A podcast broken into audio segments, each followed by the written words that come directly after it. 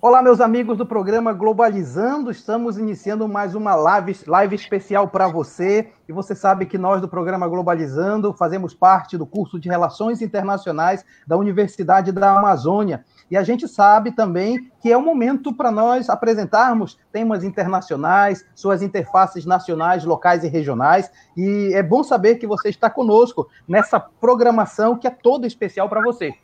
O programa Globalizando, para quem está começando agora, conhecendo agora, é um programa da Rádio Nama, que vai ao ar todo sábado, das 8 da manhã até as 9, onde a gente apresenta esses temas num programa todo diferente, uma playlist sensacional, participação externas.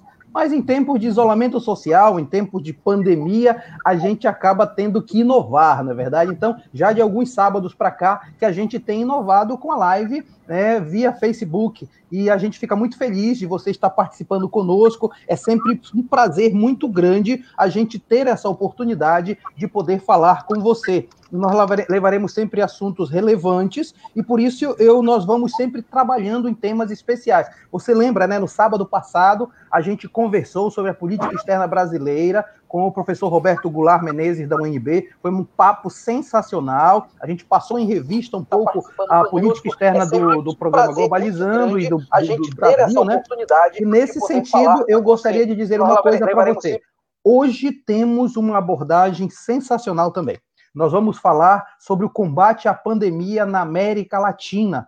E vamos nos perguntar quais foram as diferentes, as diferentes intervenções que os países da América Latina fizeram com relação àquilo que o Brasil vem fazendo. Houve maior atenção ao que a OMS falou? Houve menor participação das entidades sociais? Como é que foi a evolução dos números? Como é que foi a questão não só dos óbitos, mas também da pesquisa voltada para esse combate? É um pouco isso que nós vamos conversar hoje. E para falar sobre esse importante assunto, eu queria dar a boa tarde para o nosso querido professor Lucas Ribeiro Mesquita, que já aparece aí na tela com você. Ele é doutor em ciência política pelo programa de ciência política da Universidade Federal de Minas Gerais, é mestre em ciência política é, pela Unicamp e é bacharel em relações internacionais por uma das melhores universidades de relações internacionais do Brasil, que é a PUC de Minas Gerais. Ele é coordenador e professor do programa de pós-graduação em Relações Internacionais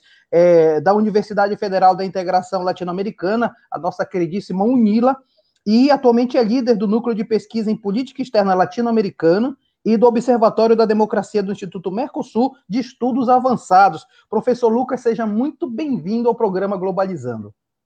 Uma satisfação, Mário, estar aqui hoje com vocês.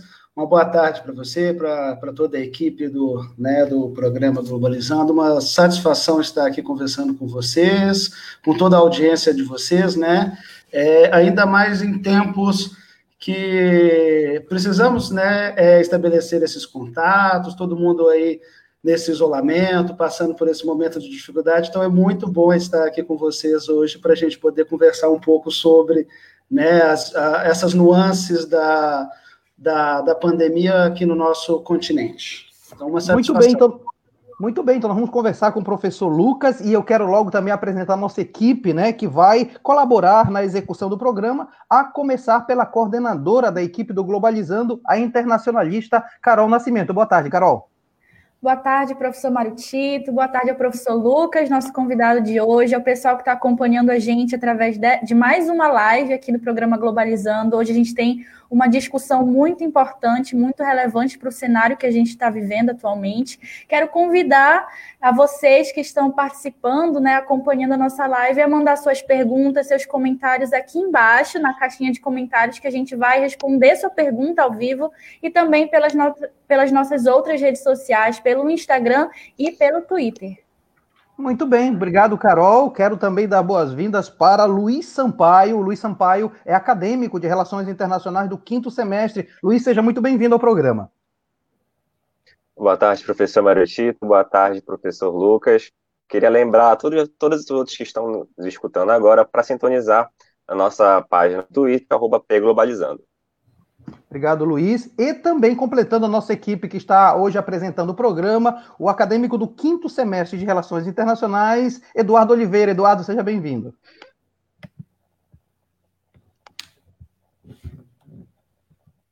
Bom, o Eduardo acho que teve algum problema, daqui a pouco ele fala, então a gente vai logo começar. Eduardo, lhe chamei, você seja bem-vindo. Olá, oi, professor. Obrigado, professor. Boa tarde. Boa tarde, professor Lucas. É, eu queria chamar você aí para tirar esclarecimento, tirar dúvidas com gente que entende do assunto. Né? Então, vocês podem mandar perguntas para o nosso programa aí. Boa tarde para todos. Muito bem, então vamos começar logo, aproveitando a presença ilustre do professor Lucas. Carol, vamos lá apresentar logo a primeira pergunta para ele, tá bom? Vamos sim, olha, lembrando que você pode mandar sua pergunta para cá para a gente. A primeira que a nossa equipe coletou é da Beatriz Miranda. Um abraço para você, Beatriz, que mandou por aqui pela nossa página do Facebook. E ela quer saber, professor, a pouca integração entre países latino-americanos pode ser um fator preponderante para não seguirem o mesmo modelo de combate ao Covid? E ela cita aqui que o modelo, por exemplo, que a Argentina está adotando, visto que é o país com números de infectados e mortes bem abaixo que os demais. Então, Carol, o que, que. Carol né, e a Beatriz, né, respondendo a pergunta da Beatriz. O que, que acontece, assim, na minha visão, né? É, o fato da gente estar tá vivendo um momento de, igual a Beatriz colocou, de pouca integração regional, né? De, de principalmente com relação ao, às políticas de combate a, a, ao coronavírus, à pandemia, principalmente se a gente pensar em, no nível regional, pensando em Mercosul, pensando assim numa, numa na extinta, né, já, já podemos já considerar assim, extinta Unasul, ou mesmo no âmbito mais ampliado da OEA, né, isso é uma dinâmica da própria política que já vinha acontecendo, né? Eu gosto de pensar que essa pandemia, ela é um instrumento que basicamente, ela é um fenômeno que catalisou os processos que já vinham ocorrendo seja na região, seja no mundo. Né? Ela foi um, um, um algo que aconteceu para que as coisas que vinham acontecendo a, a, é, ocorressem de uma forma mais intensa. Então, se a gente pensa que antes dessa pandemia nós já tínhamos embate sobre os modelos de integração na, na, na, região, né, seja pelo lá pelo governo brasileiro, pelo governo paraguaio, né, pensando assim que a, a política integracionista na, na região, ela teve aí nos últimos dois anos uma, um, um, um ou uma reorientação né, é, da, da, dessa, dessa política de integração, é, seria natural né, ou pelo menos esperado que essa política de integração né, não, não, não seguisse num cenário de, de, de pandemia. Né? Então, assim, é, é, hoje a gente tem um cenário que tem uma, um, governos que não são ideologicamente alinhados, né? Você tem uma diferença ideológica importante a ser considerada na, no continente sul-americano, principalmente quando a gente observa as, as, lideranças, né, países que sempre lideraram os processos de integração.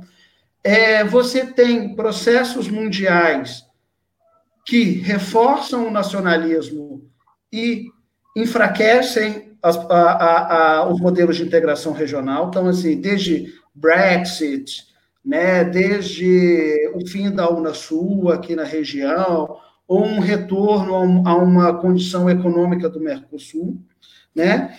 E essa, e essa pouca integração que a Beatriz pergunta, ela continua na, na no, no, momento da pandemia, né?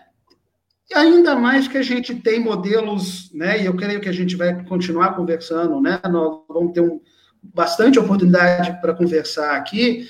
Na, no próprio, no, na própria América Latina, a gente não tem um consenso sobre quais modelos de contenção né, a, a uhum. pandemia. Seria interessante que a gente tivesse uma maior coordenação do, a partir dos blocos regionais?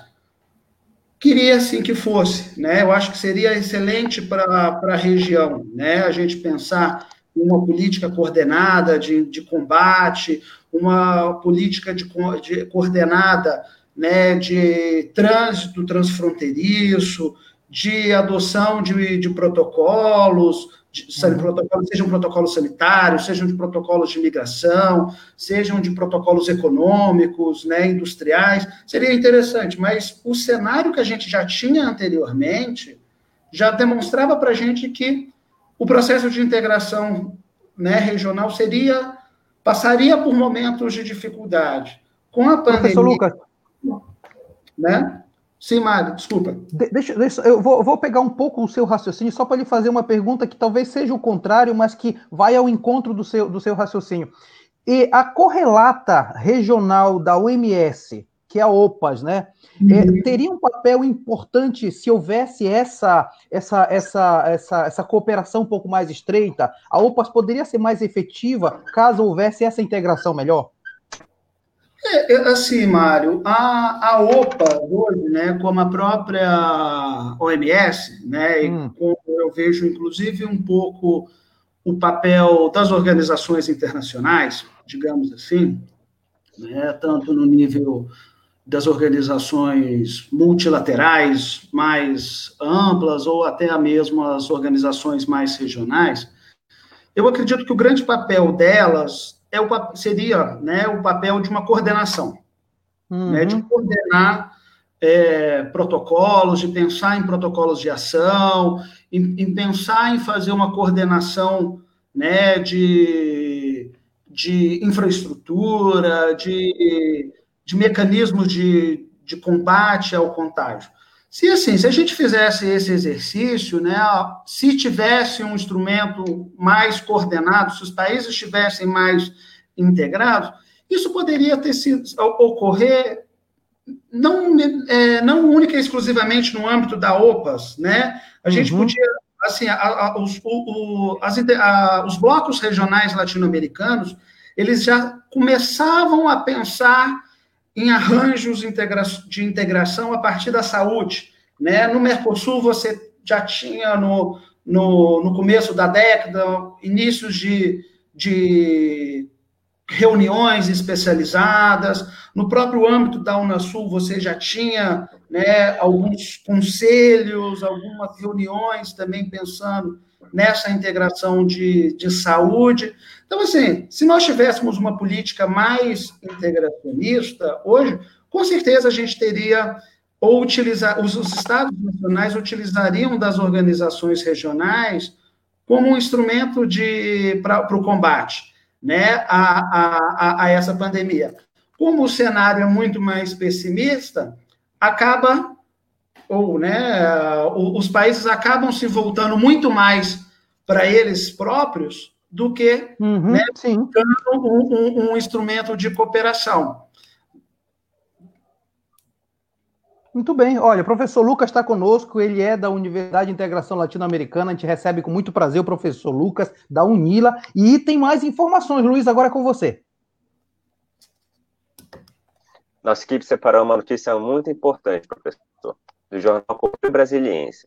Nosso país atinge o posto de quarto país do mundo com mais casos de Covid-19 e preocupa vizinhos da região que criticam a conduta brasileira diante da pandemia. Professor Lucas, essa é uma notícia que eu acho bem relevante, né? Você vê que o uhum. Brasil foi crescendo de maneira exponencial. De que forma os países vizinhos podem se precaver, na verdade, disso? Já se fala em impedir a entrada de brasileiros. Como é que funciona isso? É, Marcos, assim, isso é uma coisa assim que muito complicada, né? É, semana passada vocês conversaram, né, com o, o Roberto e o Roberto, Sim. né, mostrou para a gente um pouco como que é essa política externa do governo Bolsonaro, né, do atual governo brasileiro, acaba entrando em choque muito com alguns países do mundo, mas principalmente com alguns parceiros históricos aqui na região, né? É, por exemplo, se a gente pega os, a, o, a, posição do Brasil hoje, né, e como que os estados latino-americanos veem a postura do, do, do Estado brasileiro, principalmente a postura com relação a, ao combate né, ao coronavírus, é a pior possível. Né? Uhum. É a pior possível. Se a gente pega, falando aqui, eu, né, aqui em Foz, uma região que a gente vive né, é, é essa integração regional assim, no nosso Sim. dia a dia, é muito, é muito forte qual, qual que é o sentimento dos nossos vizinhos, principal, e principalmente Argentina e Paraguai. Né? Argentina e Paraguai hoje veem o Brasil como a grande ameaça de saúde pública para a Argentina e para o Paraguai. Né? É, desde o começo, o, no começo da, da, dessa pandemia, você tem já o fechamento das fronteiras nacionais, uma sinalização de que essas fronteiras não serão abertas, declarações, por exemplo, o presidente do Congresso, né, do, do Parlamento paraguaio, disse com todas as palavras que o Brasil é uma ameaça né, uhum, uhum. A, a, a, a, saúde pública do Paraguai, e não o Brasil, né, enquanto Estado, mas assim, o, o contágio que pode ocorrer no trânsito, né, no trânsito fronteiriço. Hoje, por exemplo, o Paraguai é um dos estados com o menor número de casos na América Latina, né? E eles acreditam a maioria dos casos paraguaios aos brasileiros que retornaram, que estavam no Brasil e retornaram ao Paraguai. Né? Então, assim. Então, o Brasil está eu... sendo, tá sendo fator de desestabilidade, então, inclusive na boa vizinhança? Sim, com certeza, com certeza. Isso sem dúvida. Então, assim, a, a, a, a, postura que o Brasil vem apresentando hoje, né? É, podíamos até estar, estar com o cenário que nós estamos vivendo, mas assim, se estivéssemos uma outra postura do governo, né, uma postura mais de, de cooperação, mais de ação, uma, uma, postura do governo federal no sentido de uma busca por uma coordenação, eu creio que essa visão poderia até ser de, é, diminuída, essa visão de uma ameaça. Mas como né, há um, inclusive um reforço a essa visão, o, o, a postura brasileira acaba sendo uma postura de, de, de desestabilização, né, de ameaça. Então, assim, e é algo que a gente vai ter que lidar e vai gerar impactos muito maiores para a integração, para o comércio, para o trânsito né, de, de pessoas. Né? É, aqui em Foz, hoje, a gente vivencia isso, as fronteiras estão fechadas, né? A, o trânsito de pessoas não ocorre, uhum. a, o comércio não ocorre, né? a gente vai vivenciando isso por conta dessa, dessa reação e dessa preocupação dos vizinhos com a realidade brasileira hoje com relação à pandemia. Muito bem, esse é o professor Lucas Ribeiro Mesquita, ele é, da, ele é coordenador do programa de pós-graduação em Relações Internacionais da UNILA.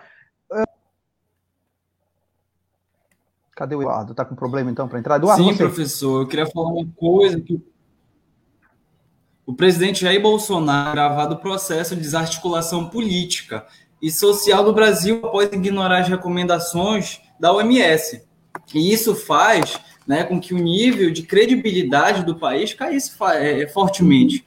Países vizinhos, como a Argentina, por exemplo, estão criticando fortemente as atitudes do presidente brasileiro, falando que o Brasil pode repetir os caminhos dos países que, que têm os três índices de, de, contaminados e mortos. Né?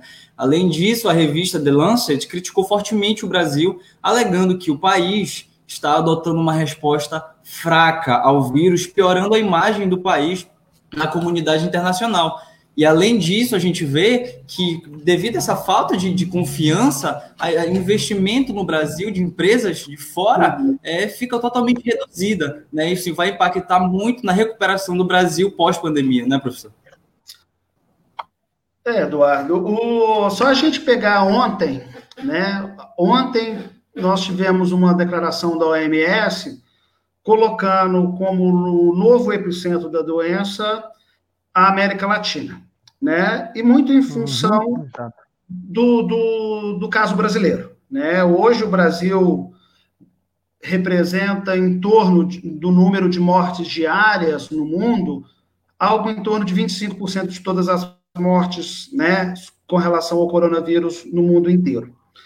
E o que que isso acontece? E o que que isso demonstra, né? E, e, e, é uma consequência também disso, né, uma, um, um, não alinhamento, uma não adoção do, do, dos princípios e dos parâmetros de, de combate à, à, à, pandemia que vem sendo é, recomendadas pelas principais organizações internacionais. E isso é muito interessante da gente ver, porque muda, inclusive, uma, a visão histórica da atuação brasileira com relação a esse tema.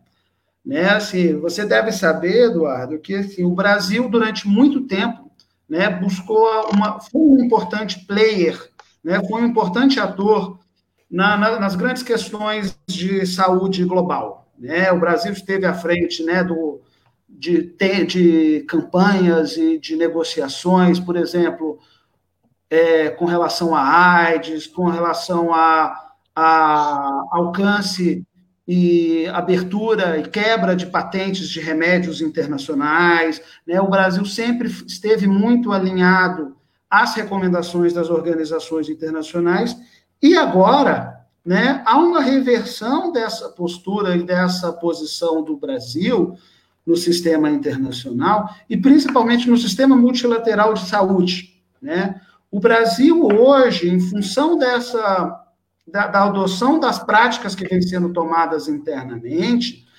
ele, ele vem sendo considerado né, um Estado não alinhado a essas práticas multilaterais que vêm sendo adotadas. E essa crítica que a Lancet, né, uma das mais importantes revistas sobre saúde pública, sobre saúde global, realizou, ela vai justamente nesse ponto, né? Vai, vai demonstrar que, olha, que como a adoção de determinadas políticas que o Brasil fez não estão alinhadas às, às, recomendações que foram realizadas ou que deveriam ser colocadas em práticas né, pelo, pelo Estado brasileiro, isso coloca ele como um párea, né? coloca uhum, o Estado uhum. brasileiro como um, um Estado fraco, né? Assim, se a uhum. gente tem até pouco tempo atrás o Estado brasileiro, né, com o seu soft power, com o seu poder consensual, construído a partir dessa imagem de uma liderança, de um, de um Estado que adere às normas né, internacionais, a postura do governo agora justamente cancela e, re, e, e retira essa postura né, do, do Estado brasileiro do jogo de negociação internacional, digamos assim. Então, professor Lucas, aquilo que nós conversamos na semana passada com o professor Roberto, falando que também essa é uma questão de política externa muito séria, portanto, uhum. essa, essa tradição diplomática brasileira de cooperação, de multilateralismo, acaba sendo bastante manchada, seja de um lado, por uma política externa que se perdeu ao longo do caminho, estamos meio que perdidos do ponto de uhum. vista diplomático, seja também pela recusa em trabalhar na multilateralidade, criticando de alguma forma a, a OMS, etc. e tal. Então, a, gente mesmo se coloca como párea, não é isso? É, isso é um reflexo da política que vem sendo adotada aí nos últimos dois anos, né? É, se a gente for analisar esse, esse período do, do governo Jair Bolsonaro, você tem aí uma reversão total dessa lógica de adesão ou uma adesão mais crítica, ou uma adesão mais participativa, que, né, que uhum. a interna brasileira já teve nos órgãos multilaterais, no governo Bolsonaro você simplesmente acaba com ela. Né? A postura do governo Bolsonaro com relação aos órgãos multilaterais ela é muito complicada, né? dentro de uma, de, desse princípio é, vazio que é essa, esse conceito, né, que vem sendo tratado na, na política externa do Ernesto Araújo, do Jair Bolsonaro, né, é, de que a ordem multilateral ela não perpassa pelas organizações internacionais, uhum. né, de que você não tem que você tem um suposto globalismo, uma suposta que, que, que esse arranjo multilateral ele é um grande inimigo dessa nova ordem ocidental cristã. Então, assim, uhum. É, é, é uma reversão muito complicada. E em cenários de crise internacional, no qual você tem um papel das organizações internacionais é, evidente, como é o caso agora, né, seja por coordenação, seja por produção de dados, seja por recomendações, o fato do Brasil se colocar assim, né, não, não, não o credencia como um, um, um ator importante. E isso vai ter, inclusive, reflexos posteriores, né? Seja por acesso, quando, por exemplo, pensarmos no acesso a vacinas, né, num acesso à, à mesa de negociação, isso tem, isso gera um custo, né, para a política externa brasileira. E isso é reflexo da, da, da própria postura adotada pelo governo, né? É, o Igor Cardoso está participando aqui. Um abraço, Igor, que é do Globalizando, internacionalista. Ele está dizendo o seguinte: se no passado recente o Brasil reivindicava para si o papel de coordenação, inclu inclusive é, aqui no, no subcontinente é, sul-americano, hoje estamos distante dos vizinhos. E ele fala também que a situação na América Latina ela tem dois, duas situações mais graves. De um lado, o próprio, o próprio indicador do alto número de casos, e especialmente uhum. puxado pelo Brasil, depois Venezuela também um pouco, a crise que assolou o Equador hum, eh, mais uhum. cedo, né? E depois uma rede de precária de assistência, assistência em saúde. Então você combina o alto número de casos com a impossibilidade do Estado em atender esses casos, aí está feito um pouco o, o, o, problema, não é isso, professor? É, ô, Mário, para a gente analisar né, e pensar o, o Covid na América Latina, a gente tem que eu acho que o primeiro ponto é não tratar a América Latina como um, um, um continente igual. Né? Perfeito, perfeito. A gente, nós temos realidades muito distintas, seja econômicas, sejam populacionais, tamanho territoriais, mas principalmente de infraestrutura de saúde nos países latino-americanos. Né? Então, assim, a gente pega casos como Brasil, Argentina, Uruguai, Chile, até certo modo ali Colômbia, você tem uma estrutura de saúde pública minimamente organizada, por assim dizer, que consegue dar um, um apoio. Né? Mas se você pega outros estados, por exemplo, Peru, Paraguai, Bolívia, né, é, o próprio Equador, você tem um outro cenário. Então, assim, a gente tem que pensar, né, o primeiro passo é entender que a América Latina apresenta realidades muito distintas tanto estruturalmente, né, uhum. quanto economicamente, mas principalmente com essa estrutura de saúde.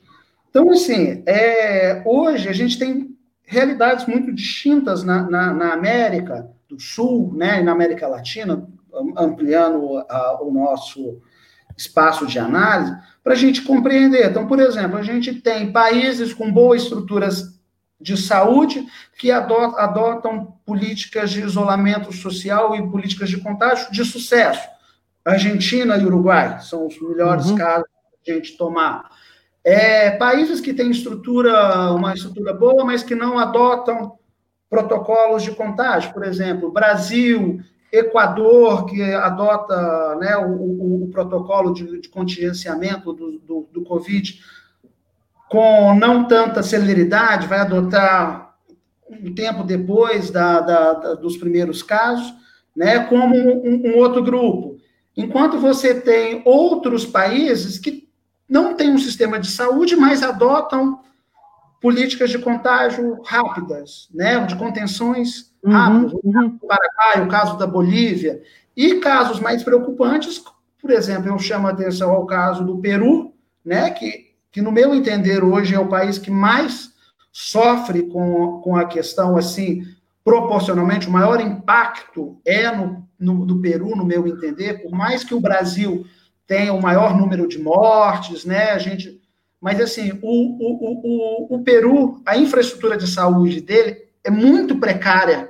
Então, o, o, o custo, né, de uma pandemia, de um não controle é muito alto, e, e, e, colocando numa situação muito complicada e muito né, difícil de lidar na, na, na região. Então, assim, para a gente começar, eu acho que o ponto é a gente entender que na América Latina existem várias formas e várias é, estruturas de saúde e, e, de resposta a essa, a essa crise.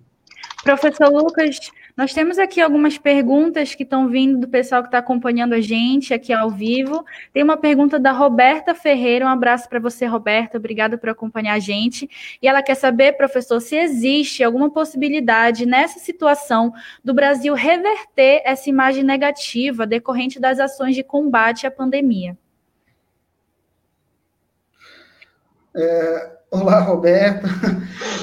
Pergunta, eu acho uma pergunta bem difícil de.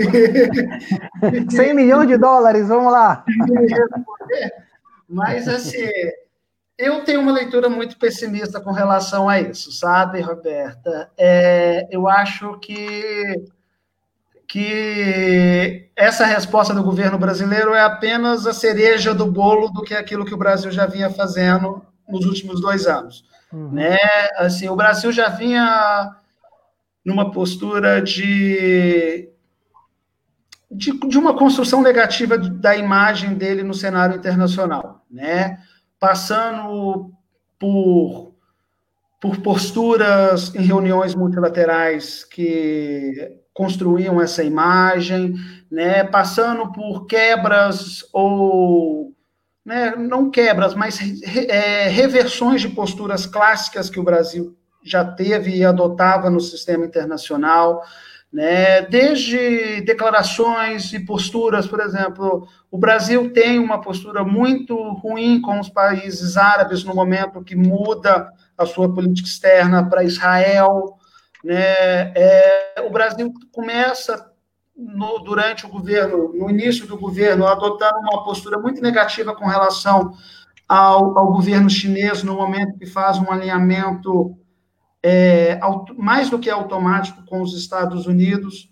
Então, assim, é um processo que vem ocorrendo já há um tempo. E uhum. nessa pandemia, é, mostra toda a, a, a, essa construção negativa que o Brasil vem fazendo como resultado dessa política do, do governo. E, para além disso, né, eu acho que a gente tem um fator importante aí na mesa hoje, né, principalmente a partir depois da, da divulgação do vídeo da reunião ministerial de ontem, né, que uhum. vai colocar um, uma, um, um, ponto super negativo com relação à postura do Brasil perante os pares internacionais. Né? Você já tem uma repercussão muito negativa da, da, daquele vídeo na, nos jornais, nas mídias internacionais, todo mundo está aguardando a postura da China, né, qual que vai ser a postura do governo chinês. Então, assim, eu acho muito difícil. Né? Sinceramente, eu acho muito difícil ter uma melhora aí no curto prazo. E, e, professor Lucas, inclusive a Roberta faz a pergunta, ela é bem, ela é bem complexa mesmo para responder. Até porque as relações diplomáticas elas são baseadas um pouco nessa questão da confiança, um pouco na questão do uhum. interlocutor, que de alguma forma te dá uma, uma certa segurança, né? E eu acho que esse é o viés mais complicado. É como o vidro que quebra, a confiança depois para restaurar devagar de tempo. A Geórgia faz uma, uma observação muito interessante. Os governos uhum. subnacionais estão adotando uma estratégia paradiplomática no que diz respeito à cooperação para a saúde, rede sanitária e desenvolvimento regional. Ela, ela pergunta o seguinte: a Georgia é internacionalista. Na sua opinião, é um processo que tem tendência de se ampliar, até em resposta à falta de coesão do governo federal? Não, com certeza. É, é, a gente já está vendo isso, né, Mário? E, Georgia, te agradecer pela pergunta. O, os estados do Nordeste hoje já adotam, e antes mesmo né, da pandemia, já começaram uhum. a adotar respostas nesse sentido. Aquele consórcio do Nordeste, né, que foi feito pelos governadores, uhum. é isso. É uma organização de todos os, os estados ali do Nordeste brasileiro para tentar se desvencilhar dessa atuação do governo brasileiro.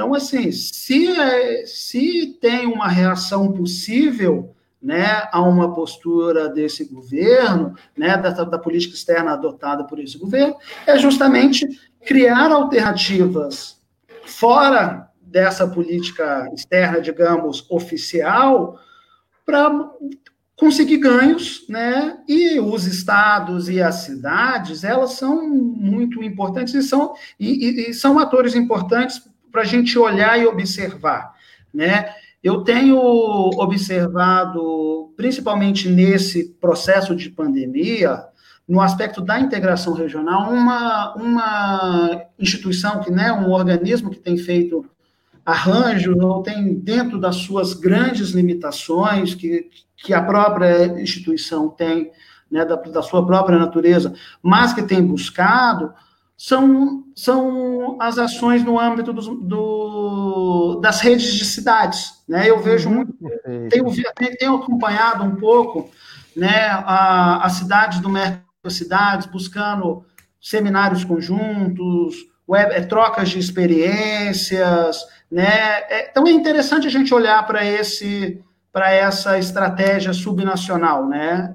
É, um, é, é, é algo principalmente quando você tem um governo que não permite uma atuação mais coordenada, ter esse tipo de, de postura. Né? Então, é, é, é, eu acredito que há uma tendência de se ampliar, sim, principalmente agora, né, que há um descolamento muito grande entre uni, é, governo federal e estados. Eduardo, vamos lá, você quer fazer uma pergunta com você.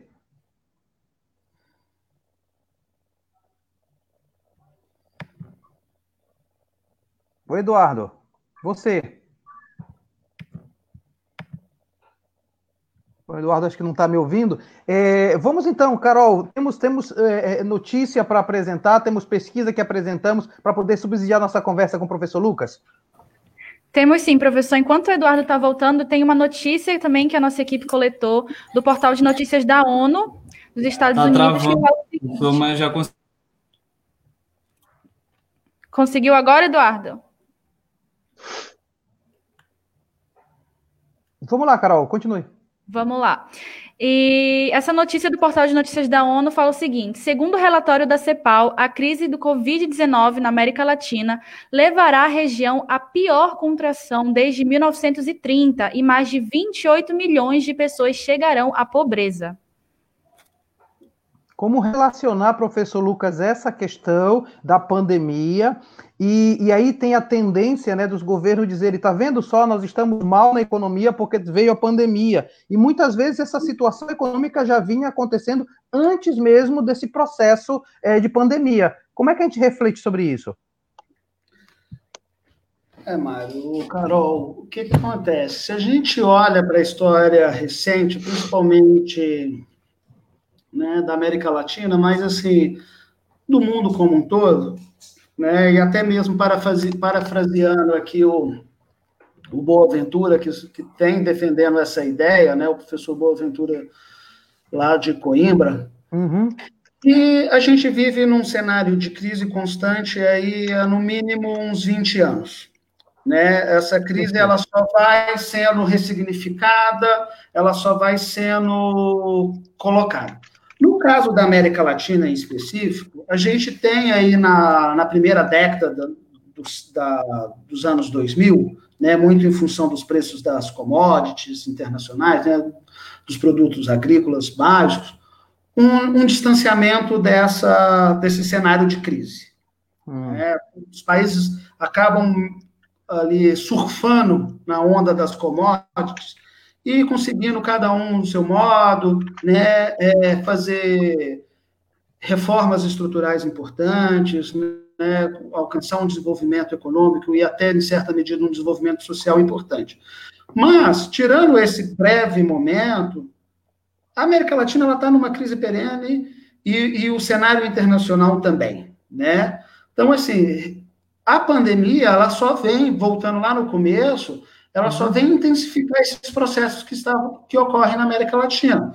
E assim, e a gente não tem que pensar que esse processo é um processo exclusivo do Brasil, que a crise econômica vai a, a, a, afetar só o governo brasileiro, é algo que vai afetar o mundo inteiro.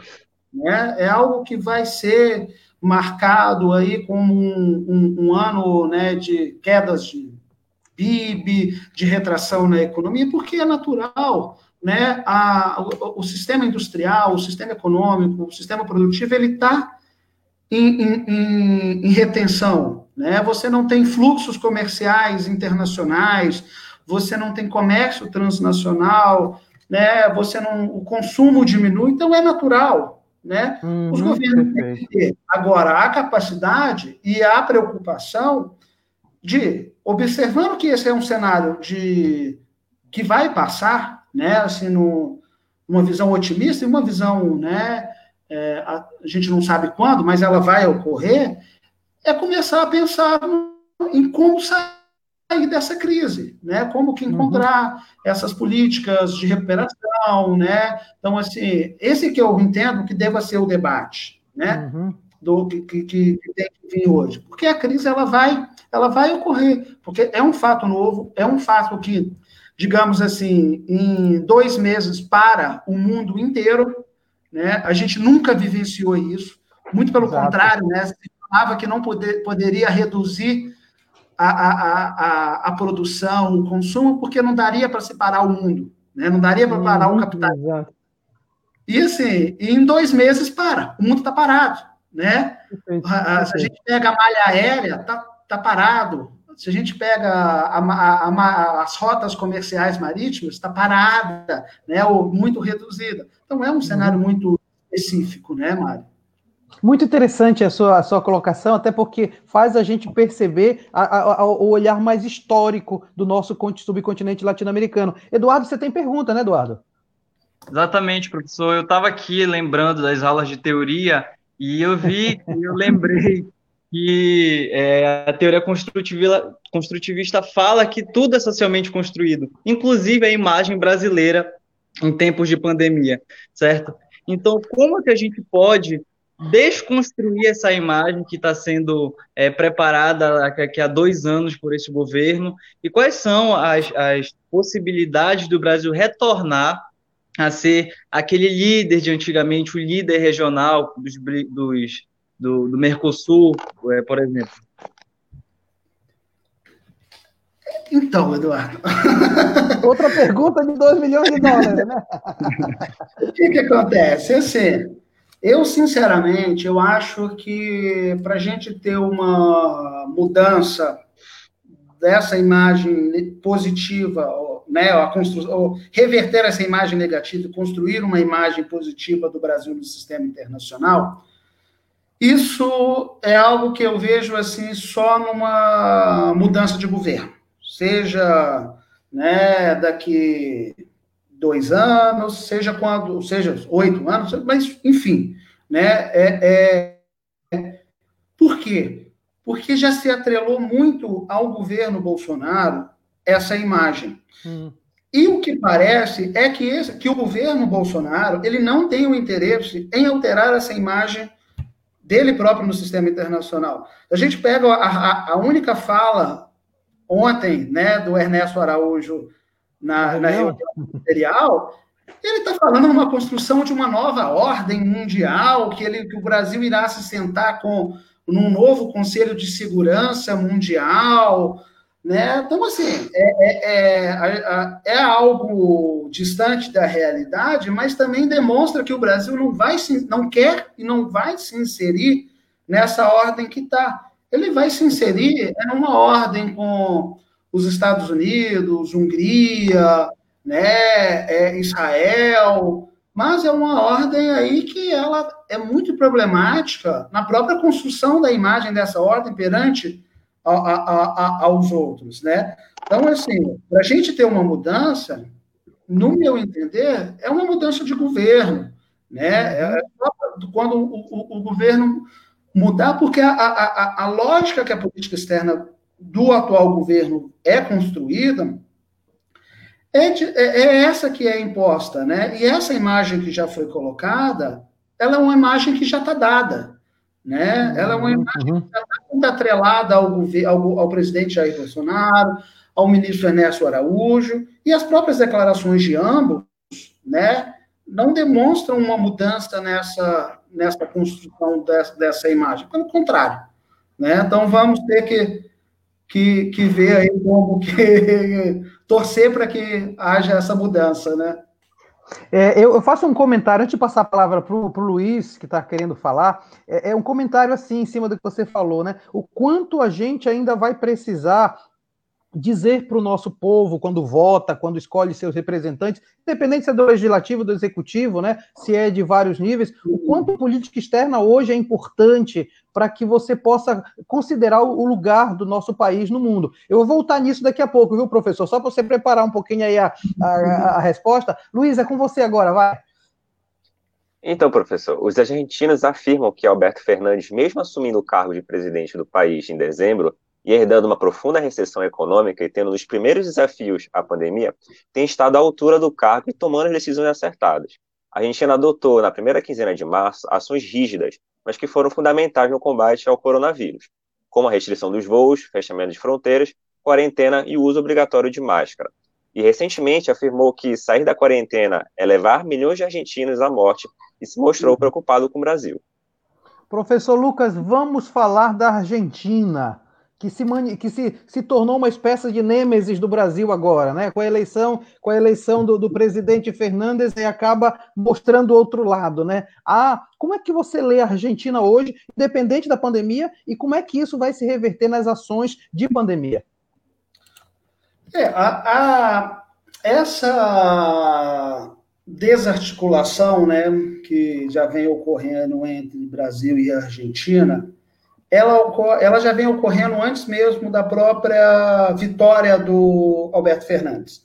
Né? É só a gente pensar que nas eleições argentinas, né, nas eleições presidenciais, o governo brasileiro se posicionou favorável ao Macri. Né? Hum, certo. O, o presidente brasileiro já vinha torcendo pelo Macri. E depois teve toda aquela discussão né, de se quem iria, quem não iria para a posse do presidente, se o Brasil iria. E assim, numa postura extremamente de uma falta de maturidade diplomática do governo brasileiro. Né? A Argentina é o, o, o principal parceiro né, político-econômico do Brasil na região. Né? A gente vem construindo desde o processo de redemocratização várias ações com a Argentina, né? Todo o processo de integração regional ele é fruto dessa boa dessa política de boa convivência com a Argentina. E o que acontece, né, com o governo no momento que o governo Fernandes assume é, um, é uma total desarticulação entre esses dois, né? Tanto de um lado quanto do outro né? tanto de ação uhum. quanto reação. Né? Você tem uma não presença do Brasil nas relações bilaterais com a Argentina. Né? É muito característico, não sei se vocês lembram, quem que é que vai a, a, Buenos Aires cumprimentar o Alberto Fernandes logo após as eleições é o Rodrigo Maia. Uhum, uhum. É, não é, o, não é o, o, o presidente o presidente já foi inúmeras vezes a, a, aos Estados Unidos, mas nunca foi à Argentina. Então, o que, que acontece? A, recém, né, a, a, saída da, da Argentina agora das negociações do Mercosul. Sim. Então, são processos que vão caminhando né, nos últimos dois anos, aí a gente pode colocar como dois anos, porque ele antecede a, a própria, o próprio mandato do Fernandes, né, é, na relação bilateral Brasil e Argentina. E agora, como os protocolos dos dois países são diametralmente opostos, né, isso fica mais claro ainda, né? O, o, o Fernandes ele já vem fazendo declarações é, há um tempo de que o, o, a grande ameaça, né, que o Brasil é uma ameaça à, à, à saúde pública argentina. Uhum, Como eu falei começo, né, principalmente Argentina e Paraguai têm adotado essa postura. Então, é, há, uma constru, é, há essa construção negativa da visão do Brasil e ela é muito marcada e ela é muito, né, é, é, e ela fica muito marcante nessa relação de Brasil e Argentina, que, no meu entender, é super preocupante, né, porque, assim, são dois países que têm um papel importante, né, e, e poderiam ter um, um, papel importante agora no, no, nos processos de, de cooperação, né, a, com relação ao contágio, com relação a, a, ao combate à pandemia. Então, assim, fica evidente que o governo argentino tem críticas muito grandes e vê o Brasil hoje não mais como um parceiro, né? Uhum, uhum, isso. Seja comercial, seja político, seja da, da integração regional. Então é uma questão aí que, que, que, que nós vamos ver os reflexos dela é a partir de agora, né? A saída já da Argentina, agora possivelmente outras ações devem ser tomadas. É, é, esses dias para trás é, já saíram estudos de grupos de, de interesses empresariais, industriais aqui no Brasil, demonstrando qual é o impacto da saída do Brasil do Mercosul, né? Então, assim, já tem uma movimentação, inclusive de falar, olha, é prejuízo, inclusive, para o Brasil sairmos do Mercosul com agora. Com certeza, com certeza. Né? Então, Lucas, assim, e tem uma... Pois não, pois não, continue, continue, continue. Sim, não, não, não, por favor, Mário.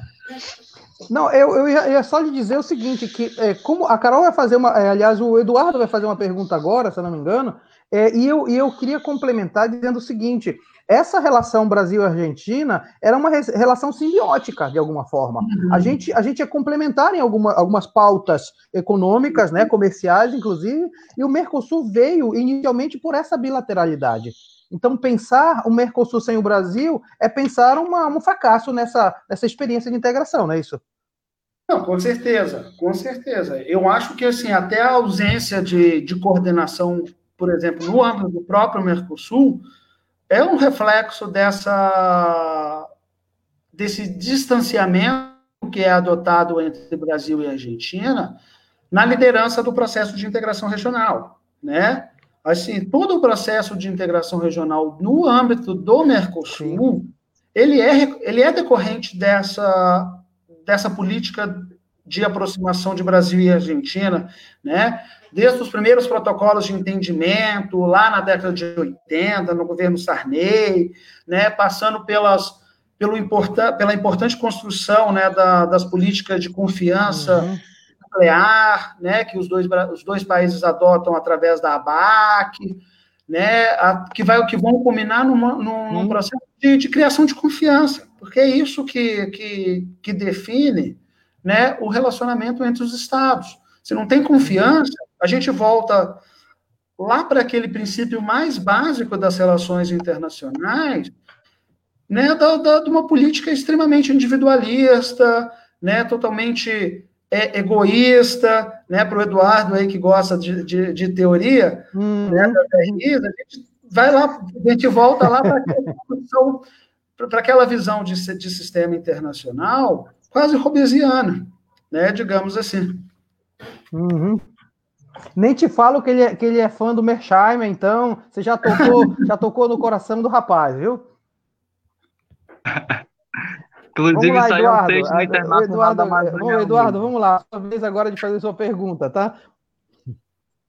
Tá certo, professor. Bom, veio uma pergunta aqui do Paulo Soares. Obrigado, Oi, Paulo, pela, pela sua participação lá do Instagram.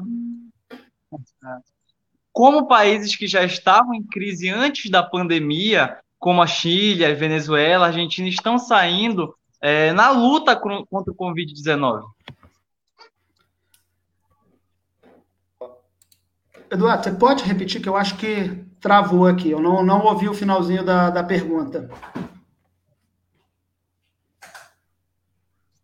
Como, como os países que já estavam em crise antes da pandemia, como, a, como Chile, a Venezuela e a Argentina, estão saindo contra o coronavírus? É, então, se a gente for pensar, pegar esses três que você coloca, né? É, Chile, Venezuela e Argentina, a gente tem três modelos aí bem, bem distintos, né? É, e eu acho que dá até para a gente ampliar os casos de, de todos os países da América Latina, por assim dizer. É, olha só, igual eu falei para vocês lá no começo, né? A gente tem que ver que esses, que esses países possuem sistemas de saúde muito diferentes e que já passavam, como né, é, você coloca na pergunta, por processos e crises anteriores. O caso mais marcante aí dos três, assim, de crise, acaba sendo o caso venezuelano, né? Que era um, um, um processo super complexo, né? Que de uma economia totalmente baseada no petróleo, né? Com um governo extremamente problemático, né? Com um sistema político, um sistema social super complicado, processos eleitorais complicadíssimos, né? É... Então, assim, o caso venezuelano já era um caso de crise muito forte aqui na região, né? A, a política externa dos outros países latino-americanos já vinham questionando, né? Já vinham buscando é, interferências ou se organizando para é, ir, ir, de encontro né, dessa, dessa política que o governo venezuelano vinha adotando. O caso do Chile e da Argentina, né, a Argentina ela, ela também vinha numa crise econômica muito forte, né, desde o governo, do final do governo Macri. Né, é, o Chile também, né, o Chile com uma, um, movimentações populares, movimentações sociais, crises sociais importantes, né, e, e, e, que marcavam um, uma certa, digamos assim, uma certa instabilidade interna no Chile, né, mas os três países acabam adotando, nesse cenário atual, respostas muito distintas, né? A Argentina acaba adotando uma resposta muito rápida, adotando um isolamento social muito forte e tendo resultados extremamente positivos. Né?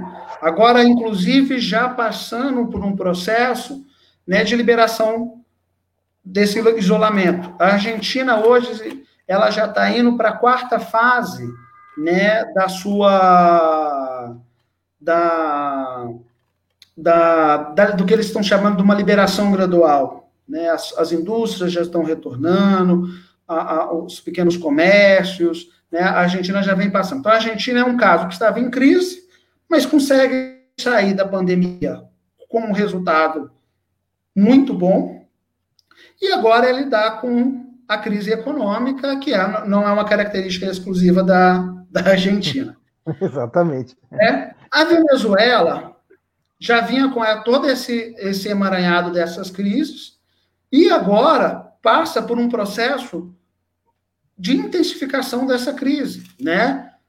Por exemplo, o governo do Maduro é um dos governos na região, né, que vem adotando defesa, né, de remédios que não são comprovadamente é, eficazes, né, no tratamento da, do Covid, né? O, o, foi o Bolsonaro e o Maduro que defenderam o uso da cloroquina, Uhum. No caso venezuelano, ainda se soma o, os embargos econômicos que, que, que, o Estado possui. Né? Então, por exemplo, o, agora na Venezuela, salvo engano, há dois dias atrás, eles estavam com um grande embrólio diplomático com o Irã, né? para justamente é, a venda do petróleo venezuelano para o, para o Irã, né, uma política de compensação, que estava tendo uma, uma, uma, uma vigilância e uma ameaça muito grande aí, até mesmo disso transbordar por uma, um ataque, né, uma, uma questão de, de segurança internacional por conta das frotas dos Estados Unidos que estão na região. Então, assim, Eduardo, o que que, o que para sintetizar, né, a gente também tem que pensar a, a, a saída dessas crises, né, e da crise da pandemia, muito de caso a caso, né? E a uhum. gente vai conseguir fazer essa análise de como que foi o resultado, se foi positivo, se foi negativo, de fato, é daqui a um tempo, né? Uhum. Essa avaliação ela vai ter que ser daqui a um tempo. Hoje a gente vê esses três modelos como bem distintos. Muito bem. Olha, é, vamos já para os 10 últimos minutos da nossa live. Eu estou adorando a conversa com o professor Lucas, ele que é o coordenador do programa de pós-graduação lá da Unila, Ford Iguaçu. E temos duas participações ainda, uma da Carol e depois a do Luiz. E eu, e eu queria dizer para você que está nos acompanhando, eu agradeço muito, muito mesmo. Deixa eu aproveitar para fazer logo a propaganda do Globalizando, tá? Essa é a nossa live especial durante o período de isolamento social. A gente aproveita para fazer aqui pelo Facebook, mas o nosso programa é ao vivo. É ao vivo todo sábado, 8 da manhã, na Rádio Nama FM 105.5. Também você pode acompanhar pela internet, radio.nama.br. E a gente tem um programa todo especial. Aliás, nós também transformamos essa conversa no nosso podcast no Spotify. Nós chamamos de Globecast. Né? Essa conversa vai também para o Spotify. Você também vai poder acompanhar esse programa depois gravado ao longo do período no, no, no Facebook. Então você vai poder acompanhar essa nossa a nossa produção aqui do curso de Relações Internacionais. Carol, é com você.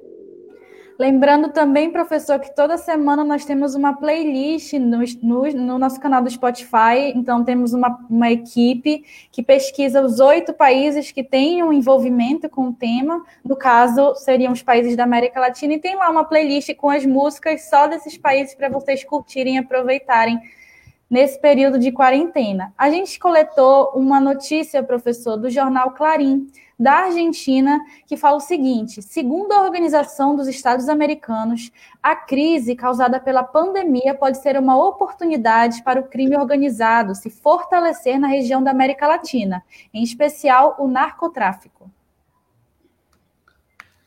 Então, Carol, o, o que, que acontece, né?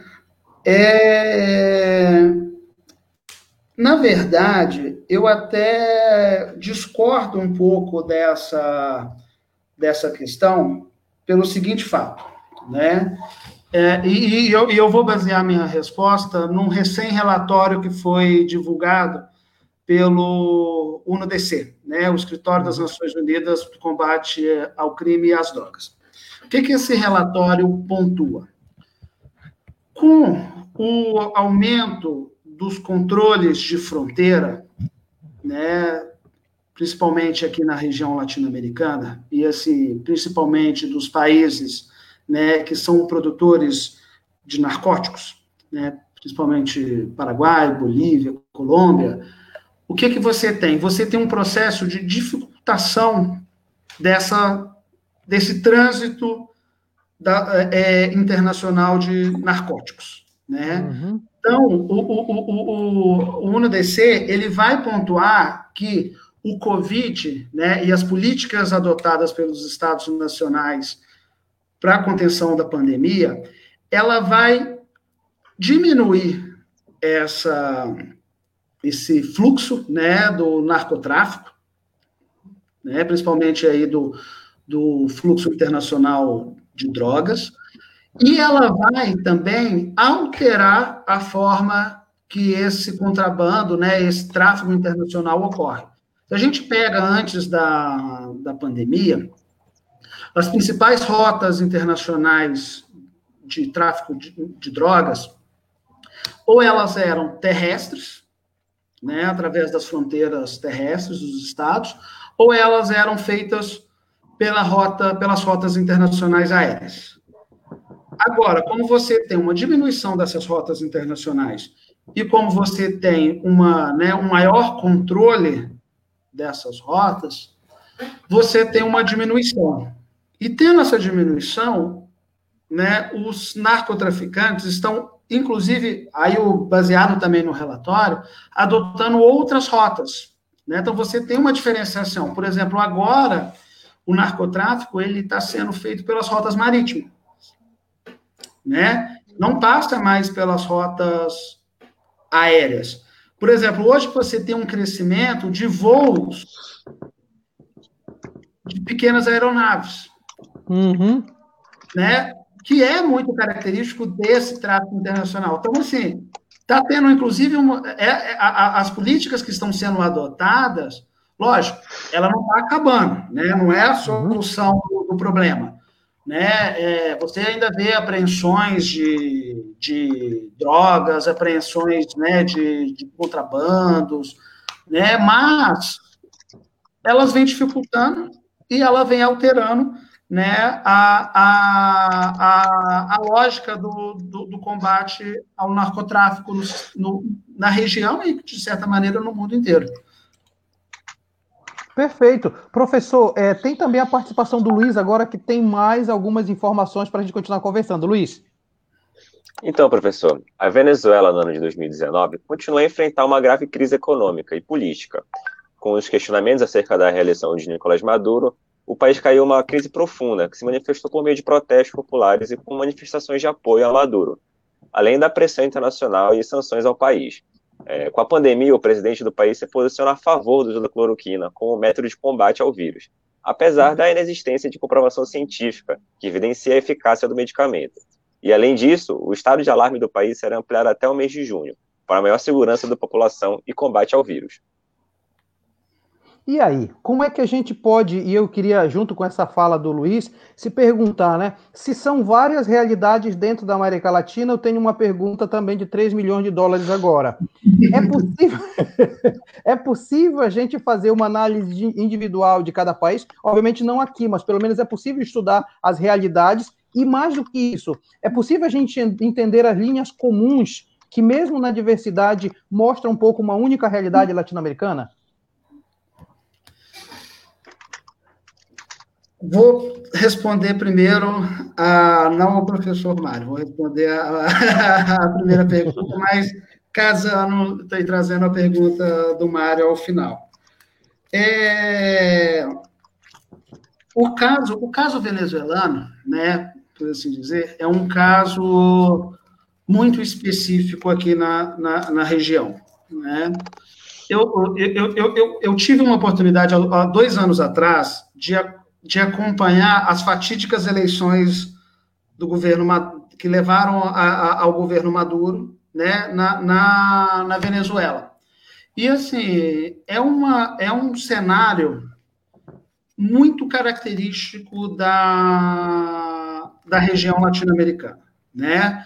Assim, tanto socialmente, né, politicamente, as estruturas do Estado, a, a, a composição né, das forças políticas, sociais e militares. Então, o caso venezuelano, digamos assim, hoje em dia, ele é único na, na região. Mas ele traz aí no combate à pandemia, né? E por muito mais que o nosso presidente não queira né, ser comparado à Venezuela, ele é o caso que mais se aproxima, o que tem uma maior proximidade do, do presidente né, Bolsonaro, é quase aquilo, né? Aquele círculo, no final, os opostos acabam se, se encontrando. Exatamente. Eles acabam se encontrando, que é a partir dessa defesa aí do uso da cloroquina. Mas esse uso da cloroquina, ele, é, ele pode ser colocado, ele pode ser entendido, aí linkando com a pergunta do Mário, né, com uma caracterização importante de, de alguns governos latino-americanos hoje, né, que adotam um, um, como base de sustentação do governo políticas populistas, né? Um, um, populismo no sentido né, da, da valorização da figura da, da figura da liderança, do descrédito às instituições políticas tradicionais, né, na utilização de uma criação de uma suposta base né, de sustentação social meio que inexistente, né? Então, assim, é, você tem esses. Possível, inclusive, juntar aí nesse, nesse grupo Brasil e Venezuela. Né? É verdade. Brasil, Venezuela, alguns países, alguns, alguns países ali da América Central, né, nessa, né, nessa dinâmica. E, e, é possível também você ver aí algumas, algumas tentativas nesse cenário de combate né, do, de governos mais alinhados ao, a, a, a, um centro né, político, né? Assim, nesse momento de, extensão das, da, dos polos políticos, como Argentina, Chile, Peru, né, que conseguem adotar e até mesmo sentaram à mesa de negociação né, para encontrar é, é, políticas de, de coordenação entre esses países, né? Chile, Uruguai, Argentina, Peru, têm sentado, inclusive, à mesa para uhum. buscar soluções em comum. Mas, assim, aí para finalizar essa pergunta, né, Mário? Assim, a grande dificuldade de todo mundo que analisa a América Latina, que estuda a América Latina, é esse dilema, né?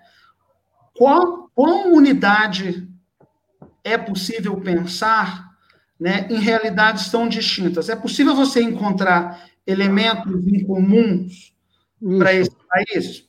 Sim, eu acho que sim, né? Assim, tanto no aspecto geopolítico, né, tanto no aspecto de, econômico, né, como que esses países se inserem nas lógicas da geopolítica econômica, do conhecimento, científica, industrial, isso é possível, né? É possível fazer caracterizações. Mas mesmo dentro dessas caracterizações, eu acho que o grande desafio para todo mundo que estuda América Latina é, dentro dessa realidade com cenários comuns, você ter estados tão díspares na, na, na região. Né? Por exemplo, a gente pega o caso do Mercosul, né? Brasil e Argentina, ou pelo menos assim, né? viam o Mercosul como, uma, com, como um trampolim, né, pra, ou, um, ou um espaço de, de um arranjo de integração regional benéfico, enquanto Uruguai e Paraguai enxergavam, tinham uma postura muito mais crítica ao Mercosul, né, e buscavam usar o, e, e viam no Mercosul até mesmo amarras para as negociações internacionais, né? Paraguai tem uma tradição muito forte de uma política pendular com né, Taiwan e utilizava Sim. muito e utilizava muito disso né, com, com o Mercosul, uma política pendular, ora com, né, com Taiwan, ora com o Brasil, através, Brasil e Argentina através do Mercosul. Então, assim, esse é o nosso grande desafio para entender a América Latina, é esse, né? Não te respondi, né? Não, é, mas é porque é a pergunta que todo mundo se depara quando que, que estudar América Latina, né, Mário? É, e, e a gente está quase no final já do programa e a gente eh, fica assim satisfeitíssimo, porque mais do que, mais do que respostas, a gente está buscando cada vez mais perguntas, né? No sentido de é, estimular a pesquisa. E eu estou falando aqui, Lucas, é, aos meus alunos também de relações internacionais que estão acompanhando a live, para dizer o quanto a gente precisa ainda pesquisar em termos de América Latina. E a Unila é um pouco referência para nós, né? Nós temos quatro alunos é, egressos de relações internacionais da UNAM aí no programa, né? De de, da UNILA, de pós-graduação, e é sempre bom saber que da, daqui do lado desse, do país, aqui de cima, como dizem vocês, né, aqui em cima, a gente, a gente tem também uma boa reflexão e uma boa, digamos assim, colaboração para dar, porque é uma visão amazônica que vai se aproximar de uma visão um pouco mais platina, no sentido de estar no sul do, do continente, né? E eu acho que isso vai aumentar, inclusive, a proposta da gente tentar entender uma dinâmica que é única, que é diversa, mas é única, né? Dentro dessa, dessa perspectiva. E eu quero muito, muito, muito agradecer mesmo, viu? A sua presença. Eu acho que nesse momento a gente está fazendo uma interlocução que, se não fosse essa dificuldade de isolamento, talvez nós não tivéssemos porque uhum. o deslocamento, vir para cá, nós vimos aí, e isso nos facilitou de ter essa presença tão ilustre, viu, Lucas? Ô, Mário, eu que agradeço mesmo, eu acho que, assim, é, foi uma... É, né, eu acho que nesses momentos, assim, de crises, a gente tem que tirar o, o, o melhor que, é, que esse cenário nos dá, né? Então, assim, inclusive a utilização né, da, dessas, desses mecanismos digitais, eu acho que ele tem essa facilidade de aproximar né, é, pessoas e instituições que muitas vezes são distantes. Né? A gente sabe hoje da uma realidade de, de pesquisa, de financiamento, né, da, das universidades, e que, assim, e que, ainda mais em países né, como o nosso, né, um país com, com financiamento de pesquisa muito reduzido e com proporções gigantescas no, no sentido geográfico, né? É, isso é um elemento de dificuldade. Porque, assim, uhum. como a articula, ou poderia articular, né? Ou uma ida aí, ou uma ida de vocês. Belém, você... exato. né? A, a, conexão Belém, a conexão Belém e Foz, ela é, ela é difícil. Né? Do, do, do, do, do Oiapoque é o Chuí, praticamente. É, né? É, praticamente. E, assim, e eu acho que isso é muito importante que, você, que, que a gente tem feito, né? É, porque, assim, a, a, a, o entendimento da, da, integração regional, até mesmo, e, e, assim, até mesmo fazendo uma autocrítica aqui, ela é muito dada a partir dessa visão, digamos que você coloca muito bem, dessa visão platina, né, da, da, da integração regional.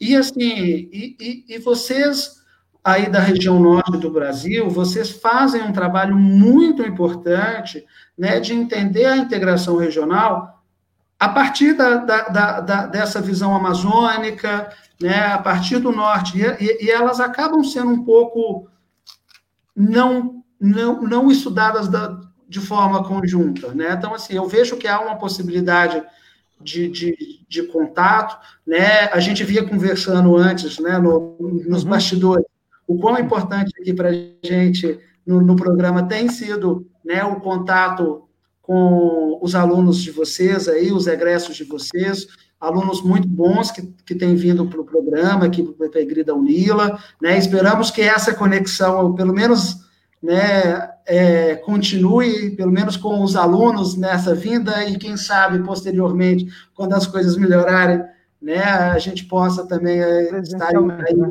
vocês virem a Foz, né, é, então, assim, é, eu acho que é uma oportunidade fantástica, né? De, de antemão aqui eu agradeço vocês, parabenizo ao Mário, a Carol e, e ao, a, ao Eduardo e ao Luiz, estendo né, meus, meus cumprimentos a todos os alunos aí que organizam né, o, o, o, projeto, o programa Globalizando. Fiquei impressionado com a estrutura que vocês têm. Né? Vou fazer Vou fazer esse elogio aqui em público também, porque eu acho que vocês merecem esse elogio. Parabéns, eu achei fantástico a, a, a organização de vocês. Muitas das lives que a gente acaba fazendo, né, agora não contam nem com 10% dessa organização que, que vocês têm, aí acaba que é uma coisa quase de improviso, né, que a gente está tendo que lidar, e vocês acabam tendo aí uma atuação muito legal. Então, assim, agradeço, fico à disposição, tá? Precisando, sempre que quiserem, né? É, estamos aí à disposição para conversar, para trocar uma ideia, né? Para fazer isso que você mesmo colocou, muito mais colocar perguntas e questionamentos do que trazer respostas. Com né? certeza, Porque, afinal de contas, quem dera se tivéssemos essas respostas aí que, eu, que a audiência perguntou. Isso mesmo. Olha só, enquanto eu vou deixar o último para Carol para agradecer você, é, Carol também agradecer a galera que participou, do, do, do, do, comentou e tal. Eu queria agradecer ao Luiz Sampaio. Luiz, vale ou não vale um TCC essa discussão que nós fizemos hoje, Luiz? Vale sim, professor. É, foi muito esclarecedor é, a participação do professor Lucas. E também serve para a gente ficar um pouco mais, como posso dizer, mais preocupado com os ramos que o nosso país vem tomando. Muito bem. Obrigado, viu, Luiz, pela sua participação. Eduardo Oliveira, eu deixei uma pergunta em suspenso para o pro professor Lucas. Lógico que eu não vou fazer para você, mas só para dizer, é importante estudar isso para o povo ficar mais esclarecido da importância de relações internacionais, né, Eduardo? Exatamente, professor. Se a gente faz perguntas, a gente precisa fazer mais perguntas, mas com aquilo que a gente sabe, com pessoas que, que estudaram a respeito, né? Então, esse, esse projeto aqui ele é importantíssimo para todos nós, principalmente em época de pandemia. E eu queria agradecer ao senhor professor Lucas, é, muito esclarecedora toda, todos os seus, os seus comentários. E é uma oportunidade imensa estar aqui absorvendo todo esse conteúdo. E é isso, brigadão. Muito bem, e aí o Globalizando, né, Carol, acaba fazendo é, aquilo que nós sempre nos propusemos, né, ser um projeto de extensão que estende as nossas reflexões de relações internacionais para toda a sociedade, trazendo pessoas de alta, alta gabarito como o professor Lucas, né, Carol? Com certeza, professor. Um dos principais objetivos do programa Globalizando e do curso de Relações Internacionais da UNAMA é compartilhar um pouco do conhecimento que a gente adquire no curso com os nossos professores que são sensacionais. E a live de hoje não foi diferente. Nós tivemos um bate-papo muito legal. Quero agradecer imensamente ao professor Lucas por ter aceito nosso convite para participar hoje foi muito enriquecedor a nossa discussão. Quero mandar um abraço para quem mandou comentários aqui na nossa live, a professora Leila Almeida, um abraço para você, George Amarante, Melissa Morim, Letícia Yucari, Bruna Pinheiro, Paula Castro, Isis Maíra, Cauene Ibiapina, Roberta Ferreira, Igor Cardoso, Eike Teófilo, Jennifer Raíssa, Marcos Vinícius, Danilo Normando, Romário Alencar, são todas as pessoas que participaram com a gente hoje e a gente espera que vocês possam é, acompanhar também na, nas nossas próximas lives, porque a gente tem live já marcada até o final de junho, então a gente aguarda vocês.